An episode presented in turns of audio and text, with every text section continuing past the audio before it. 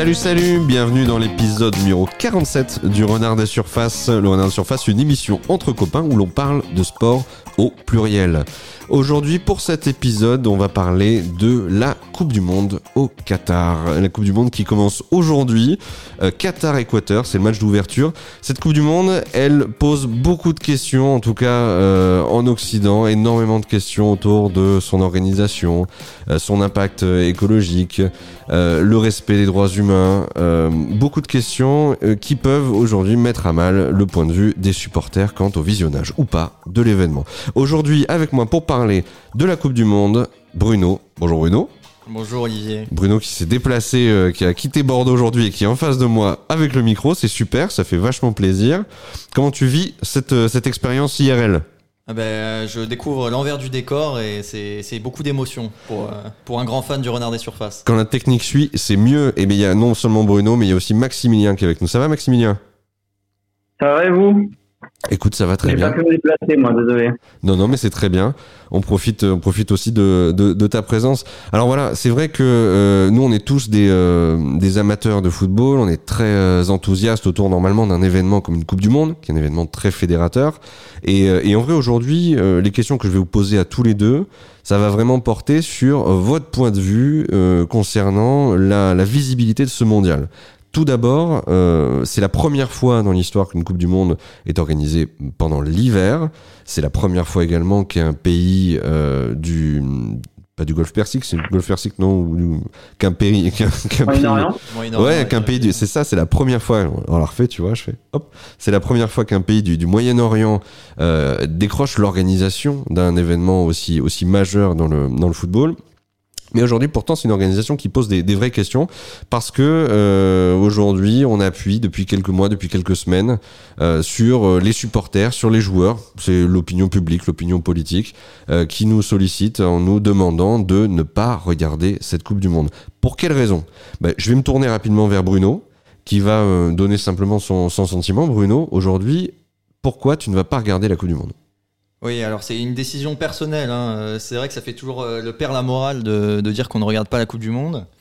Mais euh, en tant que fan de foot, je pense qu'il faut ne pas la regarder, tout simplement parce que c'est un espèce de pied dans la porte, finalement, de, de la FIFA qui veut nous faire gober tout ce qu'elle met en place, c'est-à-dire la Super League. Ça avait commencé avec la Super League, ça commence avec les réformes progressives de la Ligue des Champions, et puis là, ce sera la Coupe du Monde tous les deux ans. Euh, qui va être mise en place sûrement. Donc c'est en fait, euh, ils essayent petit à petit, et vu que personne ne réagit, ils font bien finalement, de nous pousser à toujours plus de matchs, toujours plus d'argent en jeu. Et c'est ça que, qui me pousse à boycotter. Quand tu dis ils essayent, ce que tu sous-entends, c'est qu'en fait, les grandes instances, en tout cas les, dirigeants des instances euh, du football mondial, aujourd'hui ont cédé au, au grand, euh, au, au, grand pognon, euh, grosso modo. En... Alors c'est pas un sous-entendu, hein, c'est absolument. C'est un état de fait. Euh, c'est un état de fait. C'est un état de fait, mais c'est juste que nous, quand on est amateur du football, on, on s'arrête beaucoup sur le jeu, on s'arrête beaucoup sur le, le, storytelling, sur sur la passion aussi qu'on a derrière à, à, à, se mettre derrière un club ou derrière une sélection nationale.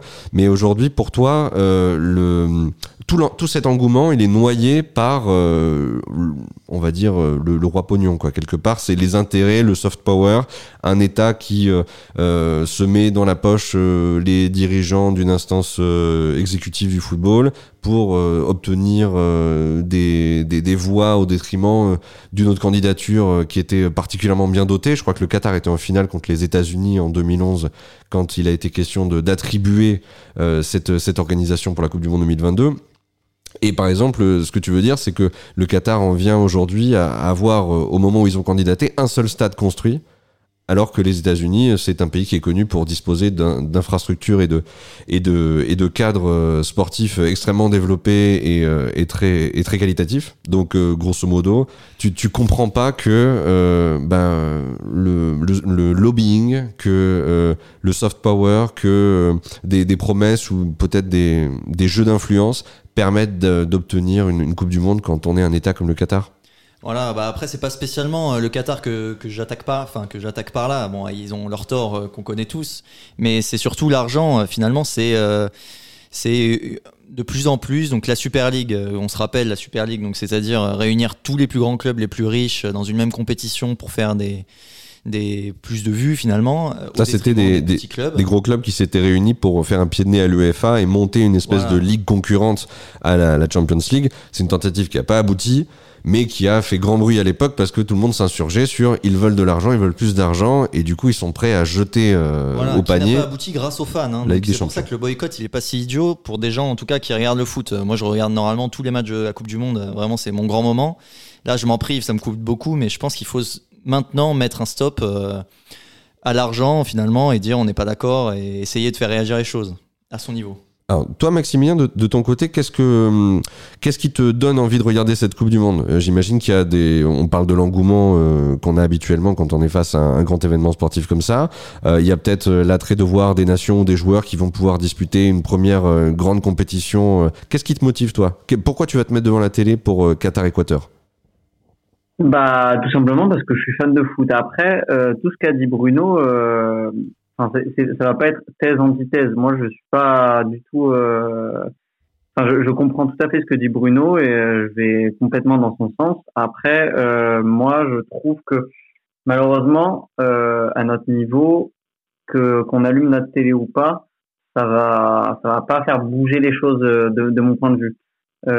Pour moi, c'est plus des actions sur euh, sur le terrain et par les fédérations euh, qui jouent et qui participent à la Coupe du Monde qui devraient faire bouger les choses. C'est plus eux les acteurs de de de de, de, la révolte entre guillemets. Mais euh, mais en vrai tout, tout ce qu'a dit Bruno, je suis complètement d'accord avec lui. Sur la Super League, je suis d'accord et je suis content en fait que cette Super League soit sortie finalement parce que ça a fait ça a montré aussi que l'UEFA euh, n'est pas toute blanche et que tout ce qu'elle organise, dont la Ligue des Champions, tout n'est pas blanc. Et euh, il y a des choses à changer, et tout comme la FIFA, mais euh, mais tout ça pour dire que ouais, moi je vais regarder parce que je suis supporter de foot et que c'est un, je, je- j'attends ça tous les quatre ans. Ouais, tu peux pas passer à côté. et que je me je me dis que enfin c'est c'est pas c'est pas à toi en tant que spectateur qui doit payer les pots cassés de euh, la FIFA qui est corrompue. Et euh, c'est pas à toi derrière ton téléviseur de l'éteindre et de te dire que bah c'est c'est au-dessus qui font de la merde. Euh, évidemment cette euh, Coupe du Monde est une aberration écologique euh, et sur ça a posé toutes les questions du droit de l'homme etc mais c'est bien aussi parce que ça les a mis en valeur.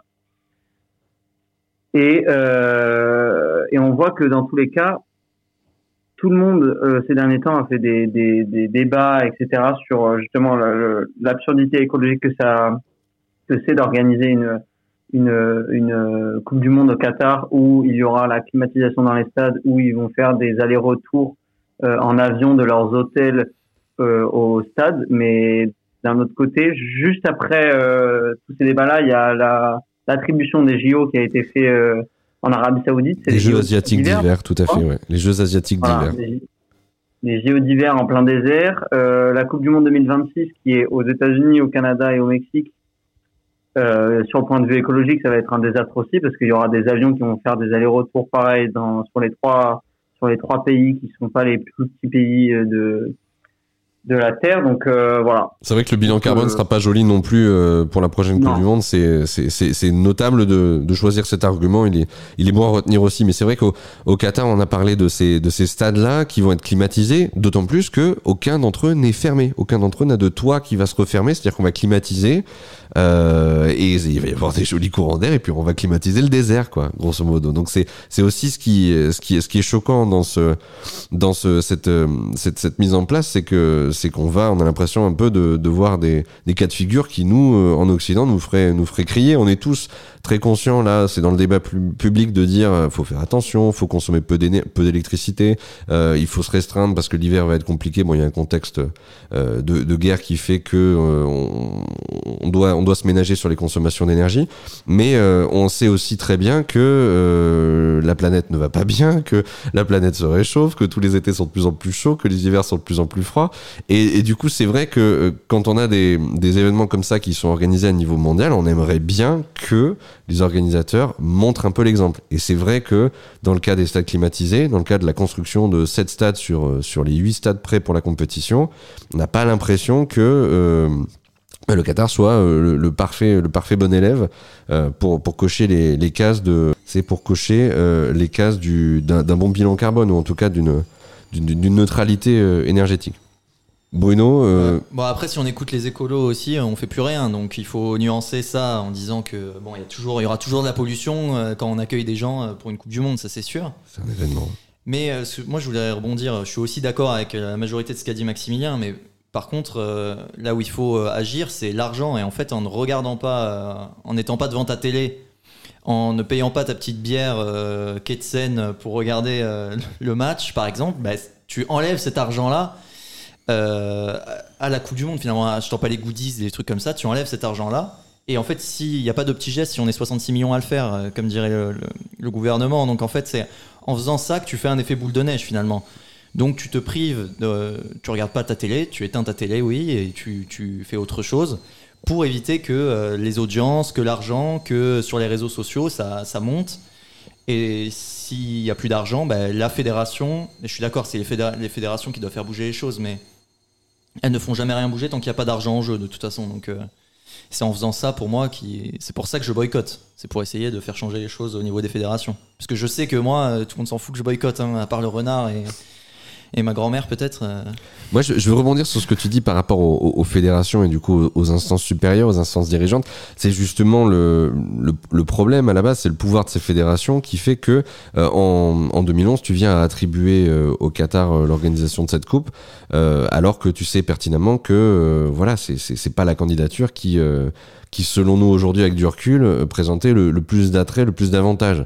Euh, quand tu dois construire 7 euh, stades sur 8 pour préparer ta Coupe du Monde, quand tu vas construire tes stades au milieu du désert. Alors certes, j'ai vu qu'il y avait deux stades. Alors il y en a un déjà qui a été construit intégralement en, en container de en, container de, de fret. Mm. En fait, vous savez les containers qu'on voit sur les sur les portes conteneurs qui passent le canal de ouais, t'as vu ouais, bel exemple. Container qui passe sur les portes conteneurs. Super. Et, et, du coup, il est entièrement démontable. Il est entièrement démontable. Qu'est-ce que tu dis? Tu m'envoies une petite pique? Non, non, je disais euh, conteneur, CMA CGM, petite pub pour l'OM, euh, pour l'année prochaine. Exactement, prochain euh, sponsor principal euh, du, du maillot de l'Olympique de Marseille, on le note la CMA CGM. Et, et pour le coup, c'est vrai que ce stade, il y a un stade comme ça qui est entièrement démontable. L'argument, c'est bah, c'est un stade qui est écologique qui est entièrement démontable et qui sera revendu plus tard à un, pays, à une fédération. Euh, il sera euh, installé par le Qatar, en tout cas par des prestataires, dans un autre pays. Donc on va recycler ce on stade. On parle dans, dans 10 ans. Rendez-vous dans 10 ans. Moi, quand j'entends des trucs comme ça, je pense toujours aux infrastructures des Jeux Olympiques d'Athènes ou de la Coupe du Monde de Rio 2014, euh, enfin de la Coupe du Monde au Brésil 2014. Et en Afrique du Sud aussi. Et aussi l'Afrique du Sud, où on a bien vu que l'après, après des événements qui nécessitent énormément de bouleversements architecturaux, ah. voilà, des bouleversements architecturaux, ben, euh, c'est compliqué de faire le suivi, c'est compliqué de vraiment arriver à faire quelque chose. Je crois que Paris 2024, le village olympique, c'est censé devenir un parc euh, à loyer modéré, ou en tout cas un parc d'habitation. Ils sont censés le transformer comme ça. Euh, est-ce que le Qatar fera des loyers modérés Écoute, ah c'est une info comme ça. Mais euh, mais moi je, je, je suis d'accord que je, je je raccorde aussi euh, Maximilien sur le fait que j'ai pas envie de me priver, j'ai pas envie de, de me passer de, de ce moment qui est qui est tellement qu'on attend tellement quand on aime le foot, quand on aime le sport, c'est on sait que c'est tous les quatre ans. Justement, on veut éviter le schéma de la Coupe du monde tous les deux ans, il y a une question qui a été posée par Arsène Wenger il y a quelques temps, il y a eu une fin de non-recevoir, euh, les gens sont pas prêts, tant mieux, donc on va rester sur ce schéma-là, mais c'est dommage en effet de aujourd'hui de, de s'énerver sur, je trouve, sur, euh, sur cette, cette Coupe du Monde, alors que on aurait dû s'énerver il y a, en 2011 quand euh, les instances de la FIFA, en tout cas les, grands dirigeants de la FIFA, ont désigné le Qatar comme pays hôte. Ça, c'est vraiment le problème. Tu te dis, euh, Massimilien, c'est les, les, instances, c'est les mecs au-dessus qui prennent des décisions et nous derrière, on paye les pots cassés et alors on va arrêter de regarder. Ouais, et puis euh, ça, ça, ça montre aussi euh, la démagogie des, des gens qui sont au-dessus. Par exemple, en France, là, tout le monde, effectivement, tout le monde commence à se, à se bouger et à dire euh, ses opinions en 2022, alors que l'attribution c'était en 2011. Tout le monde disait ah oui c'est super, c'est un pays du Moyen-Orient, donc euh, on donne accès au football dans un dans un, une région du monde où on n'a pas encore donné euh, la chance de, de, de, de, donner une participation à la Coupe du Monde dans cette région-là du monde. Euh, ce qui est bien effectivement géographiquement, mais qui en soi ne, ne l'est pas du tout au niveau des droits de l'homme, etc. Et ensuite, tous les, euh, notamment en France, on a vu avec les fan zones, euh, les villes ont commencé à dire oui, non, en fait, on va pas, on, on va pas, mettre de fan zone parce qu'on on boycotte la Coupe du Monde et tout. Ça me fait d'autant plus rire quand c'est Hidalgo qui dit ça alors que c'est la meilleure amie de Nasser dans les, dans, dans les tribunes du Parc des Princes. En fait, ce qui est chiant, c'est qu'il y a, il y a une démagogie aussi de la part des, des instances, pas que la FIFA et les, les, les fédérations, quoi ça découle aussi sur euh, sur euh, la politique euh, des pays. Donc ça, ça m'énerve un peu. Et je voulais dire aussi sur comment boycotter à sa manière. Comme tu as dit, Bruno, tout à l'heure, après c'est un peu différent, mais sur la Super League, les gens se sont, sortis dans la rue pour faire bouger les choses. Et effectivement, ça, a montré aux instances comme la Juve, le Barça, le Real qui voulaient rentrer dans la Super League que euh, le football appartient entre guillemets aux supporters et que euh, s'ils sortent dans la rue pour montrer leur euh, mécontentement, les gens ne peuvent pas faire ce qu'ils veulent avec le football qu'il y a en ce moment. Donc, je me dis qu'il y a peut-être d'autres solutions que de boycotter derrière la télé. Oui, effectivement, si tu regardes tout le temps ton tel, si tu regardes tout le temps la télé, tu vas donner des sous, mais d'un autre côté, je pense que ça, il y a, d'autres solutions que de ne que d'éteindre sa télé euh, pour ne pas regarder, euh, pour boycotter en tout cas la, Coupe du Monde. Alors Maximilien, tu as parlé des droits humains. Euh, c'est vrai que il y a beaucoup de, il y a beaucoup d'infos. En tout cas, il y a une info qui a choqué. c'est l'info sortie par le, journal The Guardian qui a parlé d'un grand nombre de morts qui équivaut entre, je crois qu'on est à 5, entre 5600 et 6000 à peu près, de d'ouvriers qui seraient morts sur les chantiers pour la construction de ces stades. Et c'est vrai que c'est une, une, info qui est sortie il y, a, il y, a, plusieurs mois déjà et qui vraiment a cristallisé le, le si tu veux, le, le ressentiment du, du, monde occidental, entre guillemets, de la politique occidentale au, au, contre cette Coupe du Monde. C'était de dire, mais regardez, en fait, euh, là-bas, les, les, les, ouvriers, les travailleurs euh, viennent du Pakistan, ils viennent du Bangladesh, ils viennent de, de, de, de pays euh, de, de, cette partie, de cette région du globe, et ils arrivent, on leur prend leur passeport, on les prive de, de, leur salaire, s'ils n'ont pas le droit de se reposer, ils n'ont pas de congé, et en plus ils meurent par milliers pour la construction, pour la construction pardon, de ces stades. Donc c'est vrai que il y a la question, tu, tu parlais des droits humains, il y a cette question-là, il y a aussi la, la question très récemment là qui est sorti sur c'est vraiment ces dernières semaines de la hum, pénalisation de, l'homosexualité ou plutôt de l'homophobie au, Qatar et dans cette région du, globe. Euh, il y a aussi euh, là très dernièrement 48 heures avant le début de la de la compétition euh, l'annulation de euh, des autorisations pour la vente d'alcool dans l'enceinte du stade quelques heures avant, quelques heures après et pendant l'événement.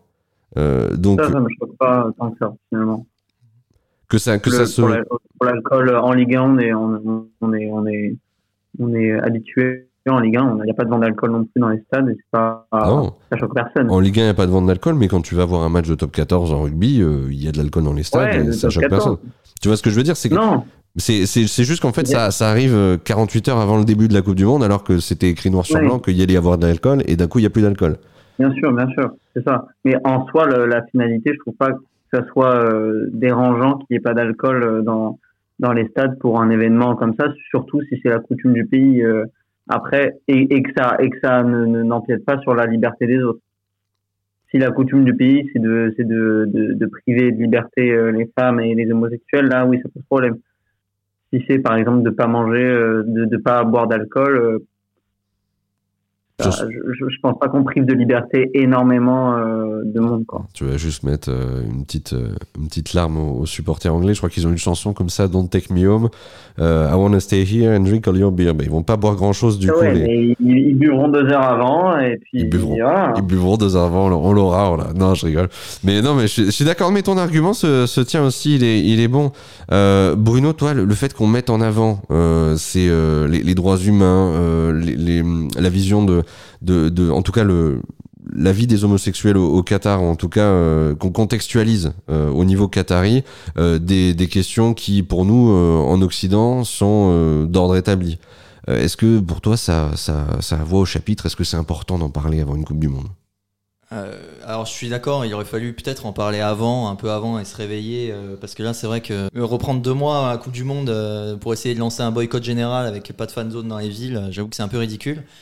Après, euh, c'est place, au jeu aussi. C'est-à-dire que euh, si on commence à mettre des normes pour organiser des, les grandes compétitions quelque part, ben, on va tourner entre les États-Unis, l'Europe et, et c'est tout quoi, pour faire les grandes compétitions. Donc attention non plus à ne pas essayer de faire de l'ingérence dans les, dans les pays hôtes finalement, parce que on a organisé en Chine euh, des choses aussi. La Chine, c'est pas tout blanc non plus, donc euh, laissez place au jeu et attention à ne pas faire trop d'ingérence, sinon euh, ça va être compliqué.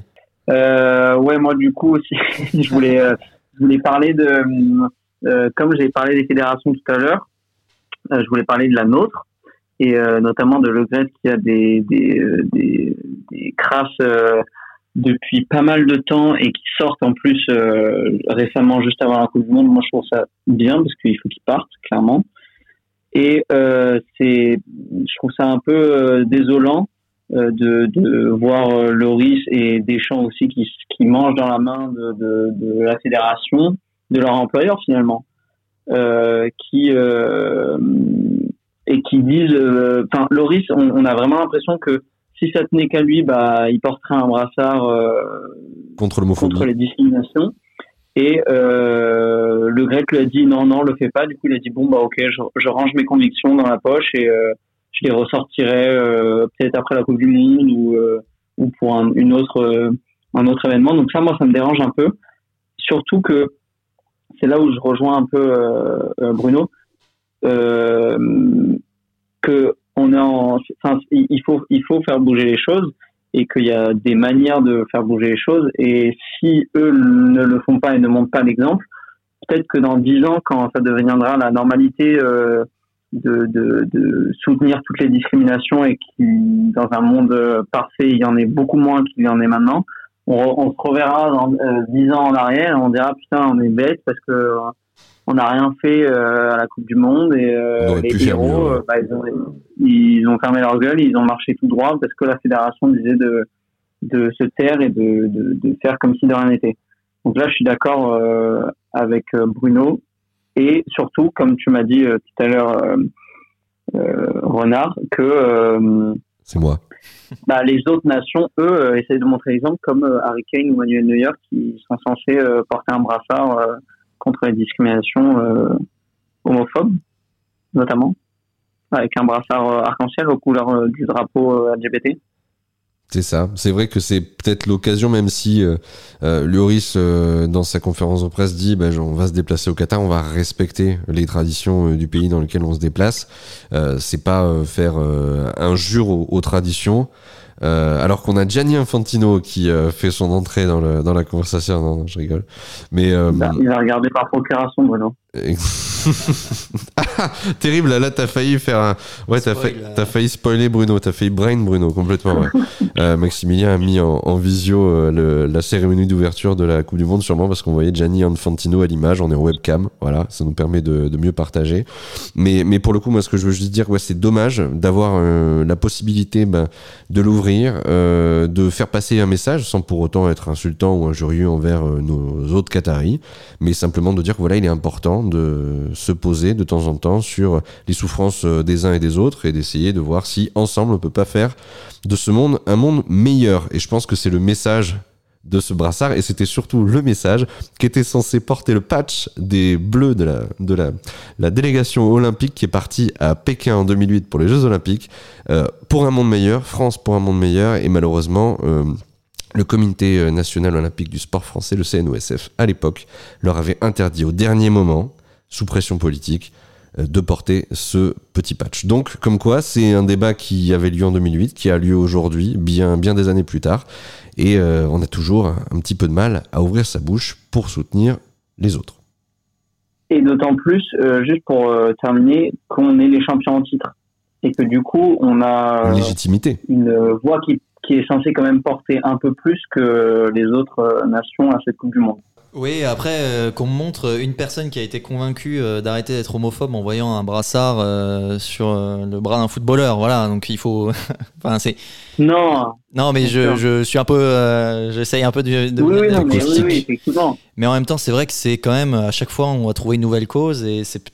Il faut faire attention aussi à pas tomber là-dedans. Dans à chaque fois chaque Coupe du Monde va y avoir quelque chose et et pas tomber sur ceux qui ne veulent pas porter le brassard finalement je trouve que c'est un. Personnellement, ils ont le droit de. Ce bras...